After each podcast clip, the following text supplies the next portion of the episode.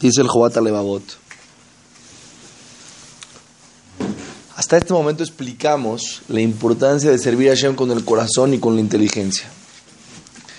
Ahora va a explicar la importancia de la Torah Kedosha. Explica el Jobat Levavot que el ser humano necesita servir a Hashem con el corazón. La persona puede preguntar, y, y muchos humanos se preguntan, yo soy una persona religiosa de corazón. Y aparentemente, el Jobata Levavot, llevamos unas cuantas clases, analizando y explicando la importancia de servir a Hashem con el corazón. Y que es mucho mejor que servir a Hashem con el corazón que servir a Hashem simplemente porque voy a recibir un premio o una consecuencia. Entonces, viendo el Jobat Levavot, explica, ten cuidado. Te voy a explicar por qué la Torah es de igual manera importante que servir a Hashem con el corazón. ¿Por qué Hashem nos explica una Torah escrita, específica, con premios y con consecuencias? ¿Por qué? Explica el Jobat Levavot algo impresionante. Escuchen bien. Si la persona, si no hubiera Torah, la persona está compuesta de cuerpo y alma. El cuerpo siempre jala a la persona a lo físico, a los deseos mundanos, a los instintos animales. Ese es el cuerpo. Y el alma de la persona jala a la persona a alejarse de todo este mundo material y elevarse intelectualmente. Son dos opuestos que tenemos dentro de nosotros. Estos dos opuestos no están nivelados. Nivelarlos dependen de ti. Entonces te puso entre ti una fuerza que te va a jalar para los deseos mundanos, para tener placer todo el tiempo sin parar. Y, y, por el otro lado te puso una fuerza que por ciertos momentos la persona va a empezar a entender y va a decir, ¿qué es este mundo? Al final de cuentas nadie se va a quedar en este mundo, nos vamos a ir. Si nos vamos a ir, ¿para qué me ocupo de disfrutar el placer mundano de un minutito? Mejor me ocupo de hacer cosas que sean eternas. Dice, los dos extremos son malos. Pero escuchen porque algo muy interesante.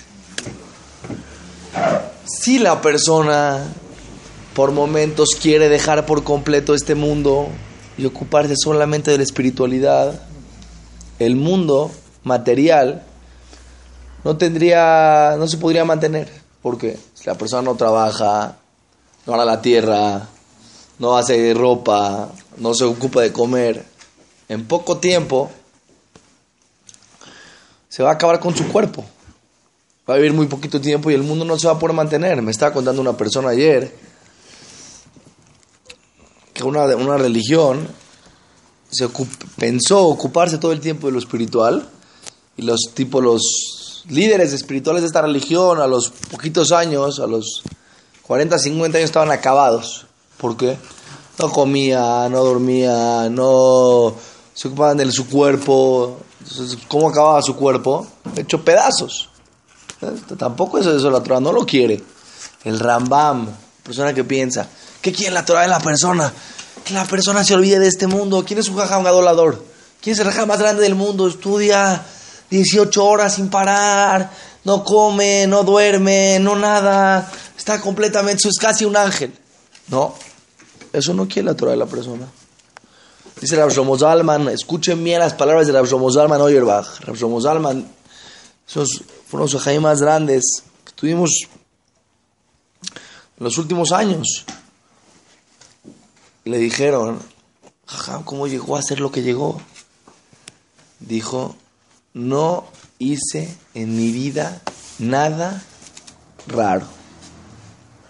Comía la hora que tenía que comer, dormía a la hora que tenía que dormir. Pero jaja, ¿cómo pude llegar tan, tan elevado, con tanta sabiduría, con tanta espiritualidad? ¿Por qué? Porque aproveché el tiempo. Porque el tiempo que realmente tenía que ocuparme de la espiritualidad y de la Torah, me ocupé. No porque estuve toda mi vida en un, perdiendo el equilibrio. Jajam, ¿qué le va a decir a mi hijo? Jajam, que sea brej que estoy Torah, ¿qué va a hacer ahora? Se va a hacer una persona que está todo el tiempo sin parar, estudiando, se va a olvidar del mundo. No, eso no lo quiere la Torah de la persona. La Torah quiere la persona que se ocupe de su responsabilidad, de su cuerpo y que se ocupe de su alma. Por eso la Torah es tan preciosa, es tan increíble. Porque, ¿quién parte el pastel? ¿Quién te puede decir a ti cuál es el camino medio? Todos pensamos que nosotros tenemos el camino medio, ya lo dijimos. Pero la persona tiene tantas diferentes emociones que un día se para de la cama y quiere ser el, el más grande del mundo y quiere estar todo espiritual. Y un día se para de la cama y quiere placer, placer, placer mundano. Si no hubiera una Torah, vean lo que nos hizo Hashem el Gesed, como dice el Joatelabot, la bondad tan grande que nos hizo Hashem, que nos dio una Torah que nos regala un camino intermedio, que pone equilibrio. Cuando la persona tiene equilibrio, tiene una gran parte del éxito en su vida. El equilibrio es lo máximo. Pero pregunto, ¿quién le pone el equilibrio? No tú. La Torah es el equilibrio. La Torah es el punto medio. La Torah es lo que te dice justo hasta cuánto. Vean qué interesante está. Es de la Gemara. Que había un jajam, me parece que era Rabbi Shimon, que no comía el corbán de un nazir. ¿Por qué? ¿Qué era un nazir? Una persona que se priva de no tomar vino, de no tomar vino y de, de que no cortaras el pelo. A no estar metido en este mundo, en los deseos mundanos. Cuando él veía a un nazir que se privaba de no tomar vino y de no cortarse el pelo, le decía, eres un joté, eres un pecador. sea, ¿por qué? No es suficiente lo que la Torah ya te prohibió, que tú vienes a ser un sadiquito y te vas a prohibir más de lo que la Torah te prohibió. La Torah te permitió el vino, te prohibió el vino, te lo permitió. ¿Eh? No que te hagas un borracho, pero te permitió el vino. Tú vienes ahora y dices, no, yo prometo no tomar vino. ¿Qué pasó? Seguro si la Torah te dio la oportunidad de ser nazir, por algo lo dio, para una persona que está en un extremo, que necesita llegar a un punto medio, que se metió en el mundo de los deseos hasta el final, a esta persona le podemos decir, bueno, un mes, regrésate al punto medio. Pero Rabbi Shimon decía, no es fácil que la persona sepa realmente tomar estas decisiones. Pero ¿qué vemos de aquí? Que Kadosh Baruj no quiere que te prives de disfrutar de la vida. No quiere que te prives de comportarte como un ser humano normal. Al contrario, te lo pide, te lo exige. cuiden sus almas. ¿Cómo? Hagan ejercicio. Hay un jajam muy grande, muy grande, muy grande. Le dije a un jajam, ¿usted este, en qué está trabajando ahorita en, sus, en, cómo servir a Dios? ¿En qué está trabajando ahorita en cómo servir a Dios? Con la verdad, he pasado muchas etapas de mi vida, pero en este momento estoy sirviendo a Dios tratando de hacer ejercicio todos los días. Muy grande. Es muy importante ocuparse del cuerpo. ¿Qué quiere decir? Si una persona no hubiera Torah, tendría no tendría equilibrio en su vida. Habría un día que se pararía, todo espiritual, olvídate del cuerpo, el mundo, no me interesa nada, nos vamos a morir algún día, vamos para arriba todos. Se va a empezar a elevar, ¿entiendes? Ese es por un lado. En la Torah te pone, te sienta a cabeza. Dice el Rambam, escuchen bien qué dice el Rambam. Leolam, Yeheda, Adam, Meurevet y que la persona siempre esté mezclada con la gente, que no sea parte, que no sea un solitario. Tú ves, para ser un saddik hay que irse a un convento, hay que irse a un, eh, a un este, al fin del mundo, a un bosque, a meditar, solo, vivir en el desierto y acercarse a Hashem. no, dice la Torah, no, dice el Rambam, no. El jajá más grande del mundo, el jajá más grande del mundo ¿Sabes quién es? El más equilibrado. ¿Entiendes? La persona que realmente dice, tengo que estar mezclado con la gente, estar socializando, estar compartiendo, estar... Eso es parte de la Torah. Pero si no tuviéramos la Torah estaríamos perdidos. Viene la Torah y te lo pone, te pone el camino. La persona no puede partir el pastel. ¿Por qué la persona no puede partir el pastel? Porque cada quien tiene intereses diferentes. Cada quien tiene etapas de su vida diferentes. El niño, el adulto, el anciano, cada quien va a tomar en cuenta otros valores. Mira, la Torah te dice, no, no, esta es la línea correcta. Pero por el otro lado, escuchen bien esto que está impresionante. Dice el Jobat Levavot, si no tuviéramos Torah, habría momentos que la persona se perdería en el disfrute mundano. Momentos que el cuerpo le gana a la mente, que tu, amor de corazón a Hashem no alcanza y te gana tu cuerpo y te vas detrás del disfrute. Como vemos que mucha gente está todo el tiempo pensando cómo comer un poquito. Se van de viaje, regresan de viaje. Yo me pongo, me, me da mucha risa cuando escucho estas pláticas. De repente te fuiste de viaje ¿Me entiendes? Como si en México no hubiera comida, ¿no? Entonces de repente dicen, este, ¿qué, tal la pasaste? No, un restaurante, una carne que me comí. Todas las pláticas de un viaje es el, es el restaurante, la comida. Pasan 30 años, escuchas platicar. El restaurante, la comida, el restaurante. ¿Qué en México qué comen? ¿Este, este pasto o qué? Comen carne, comen pollo, comen pescado, lo mismito, un pescado hecho así, o hecho así, o hecho así. A veces en tu casa comes mucho mejor que cualquier restaurante del mundo. Eso cuando se mete en esto, ya es su vida, platicar del disfrute, del disfrute, del disfrute, del disfrute, y se olvidan de todo. Pero escuchen, dices, bueno, ok, ¿qué va a perder esta persona? ¿Qué va a perder? El, el mundo venidero, el mundo espiritual, porque va a estar metido en el mundo material, va a estar, el instinto animal le va a ganar. Dice el Jobat no. Si no hubiera Torah, esta persona que va detrás de su cuerpo no perdería nada más el Olamabá, perdería también el disfrute de este mundo. ¿Cómo puede ser? ¿Cómo puede ser, jajam? A ver, a ver, a ver. Que va a perder el Olamabá, el mundo venidero, entiendo, porque va a estar metido en el mundo material. Se va a olvidar por completo del crecimiento personal y espiritual, de ayudar, de hacer, de dar, etcétera. Pero que va a perder este mundo, no, al revés, este mundo lo va a tener muy, muy va a disfrutar muchísimo este mundo. Dice el Jobat Alevabot, no. Para que tú puedas disfrutar este mundo necesitas tener un equilibrio material y espiritual. ¿Por qué? Porque si tú eres solamente material, tú no estás hecho solamente de material, estás hecho de espiritual también. Entonces, tu felicidad interna no depende de tu disfrute físico. Como el más que conté en Shabbat, que vino un papá estaba su hijo en el ejército.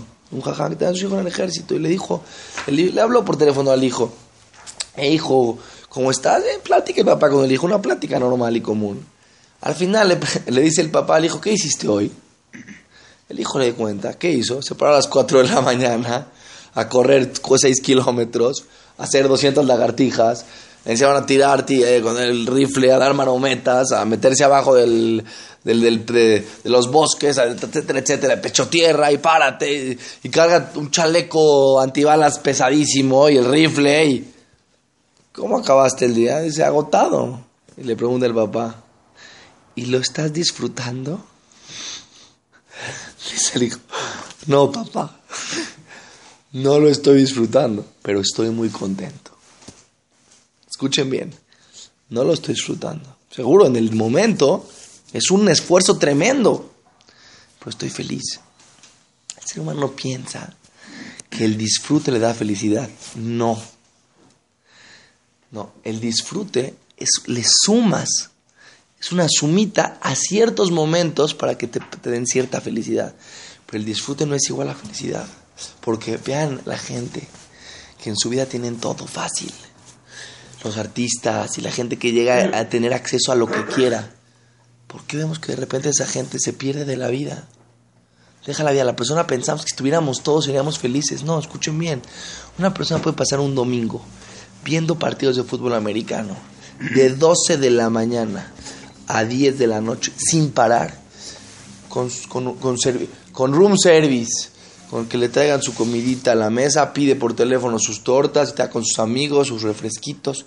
Disfrutó 10 horas seguidas viendo la tele sin hacer un esfuerzo, con heladito, con coquita, con papitas. ¿Está disfrutando o no? Disfrutando. ¿Cómo se siente domingo en la noche? Vacío. ¿Cómo se siente? Triste. ¿Cómo se siente que le falta algo? Frustrado. ¿Por qué disfrutaste 10 horas? La conciencia interna no te pide que disfrutes, te pide que aproveches. Ya contamos muchas veces la historia. Ya bueno, es un patrón que tenía un empleado que tenía 20 años trabajando y no estaba trabajando bien. Lo quería correr, pero sabía Si lo corría le tenía que indemnizar y el, el, empleado lo que quería. Se empezó a portar mal, empezó a dejar de ir, empezó a hacer las cosas mal para que el patrón lo corra y le indemnice. Entonces le dijo el patrón, ¿cómo voy a hacer con este? Si él estuviera trabajando, yo no lo quiero correr. Y si él quiere renunciar, que renuncie. No me va a trabajar mal para que lo corra y lo indemnice. No. Dijo, tengo una idea, se me ocurrió una idea. Escuchen la idea que se le ocurrió. Agarró, lo llamó a su oficina. Lo llamó a su oficina. De repente, siéntate, se sienta. ¿Qué pasó? Mira, Juanito, creo que has trabajado tan bien, tantos años que te mereces un aumento al doble. Juanito, ¿de verdad? Sí, sí, sí, hay que premiar a los, buenos esfuerzos. Pero por darte el, según el sueldo al doble, te voy a dar otro trabajo, obviamente. Por favor. Creo que ha sido un ejemplo para todos los empleados. Te quiero que te pongas en un reposet, en la entrada de, de la fábrica, y te sientes desde las 9 de la mañana hasta las 6 de la tarde para que cuando la gente entre te vea, yo pongo una placa encima de ti que diga aprendan cómo Juanito trabajó en la empresa. Y todos van a saber que ganas el doble, van a, es, una, es, una, es una motivación para todos, mira Juanito, pero dice, pero señor, ¿qué voy a hacer todo el día? Descansar. Dice Juanito, ¿de verdad? Dice, no puede ser. Hoy es el día más feliz de mi vida, el doble, descansa. Puedo traerme mi iPad, mi computador, lo que quieras, Juanito, puedes sentar. De aquí en adelante ese es tu trabajo. Sale Juanito, fiesta, ala, al otro día regresa, su Game Boy, se sienta en el reposet. Ah, ocho, la gente pasa, lo envidia, este está recibiendo el doble, sentado arriba la placa, recibe el doble. ¿qué hizo este? ¿Cómo puede ser? Un día les volteaba a Juanito y les hacía señas, se burlaba de los empleados. Ah, sentado, viendo el partido del fútbol. Ah, como Mele, como rey. Un día, dos días, tres días, cuatro, dos semanas. Se subió, tocó la puerta del patrón, renuncio. ¿Qué pasó, Juanito? Doble sueldo y desca. Siento que mi vida no vale nada. No estoy feliz. Me siento inútil. La Torah cuando te limita, te da vida.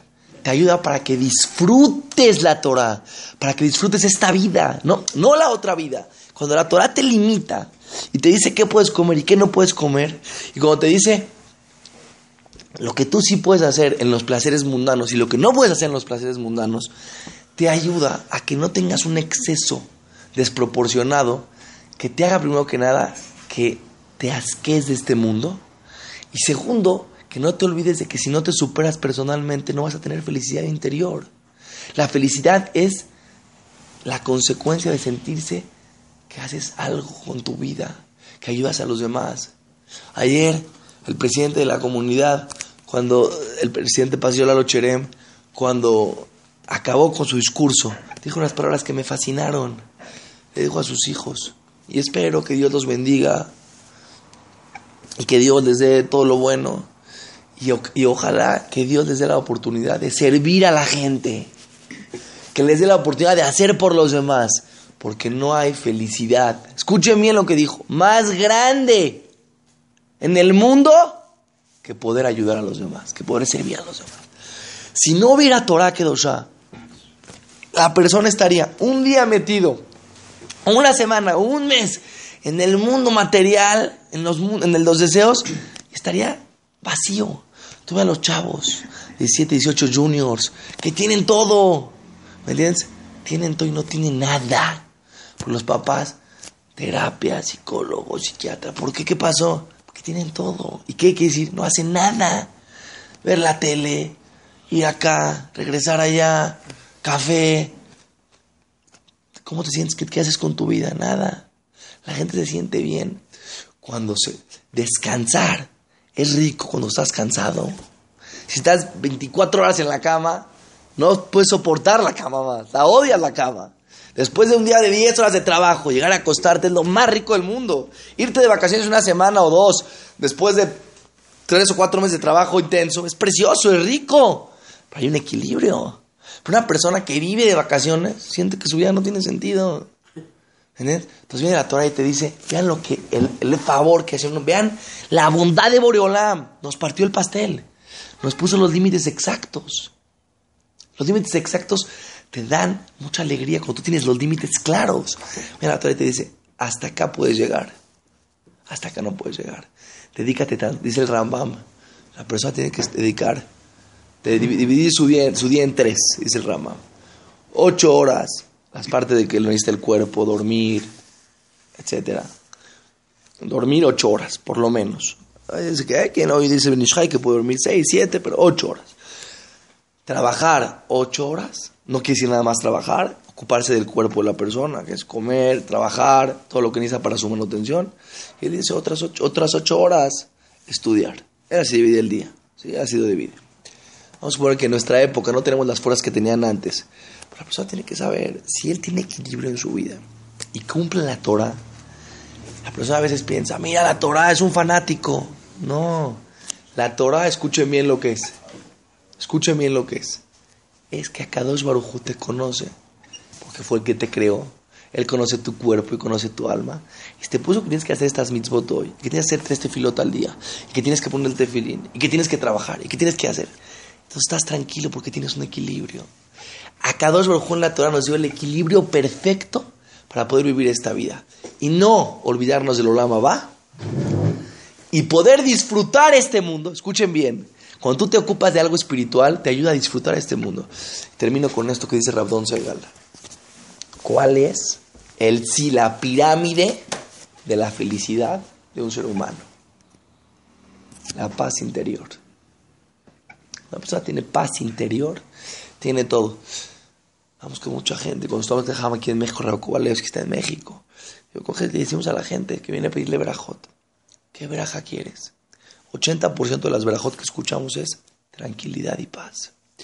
Tranquilidad y paz no tiene que ver estar comiendo un steak. Hay gente que puede tener todo y el steak no se lo puede comer porque tiene en el estómago de las preocupaciones. La persona se ocupa de lo material y de lo espiritual, su alma está equilibrada y también la paz interior está más fácil de llegar cuando una persona está en un deseo desproporcionado por dinero, por material, por cómo va a vivir el día de mañana, este mundo. Eso le quita a la persona esa paz interior. Estar cerca de lo espiritual, dice la Jehová Levavot, te ayuda a vivir este mundo mejor, sin duda, a tener la a tener eternidad. Pero vean lo que es la Torah, el equilibrio perfecto. Seguimos mañana. Hadis-i şerif ve de emir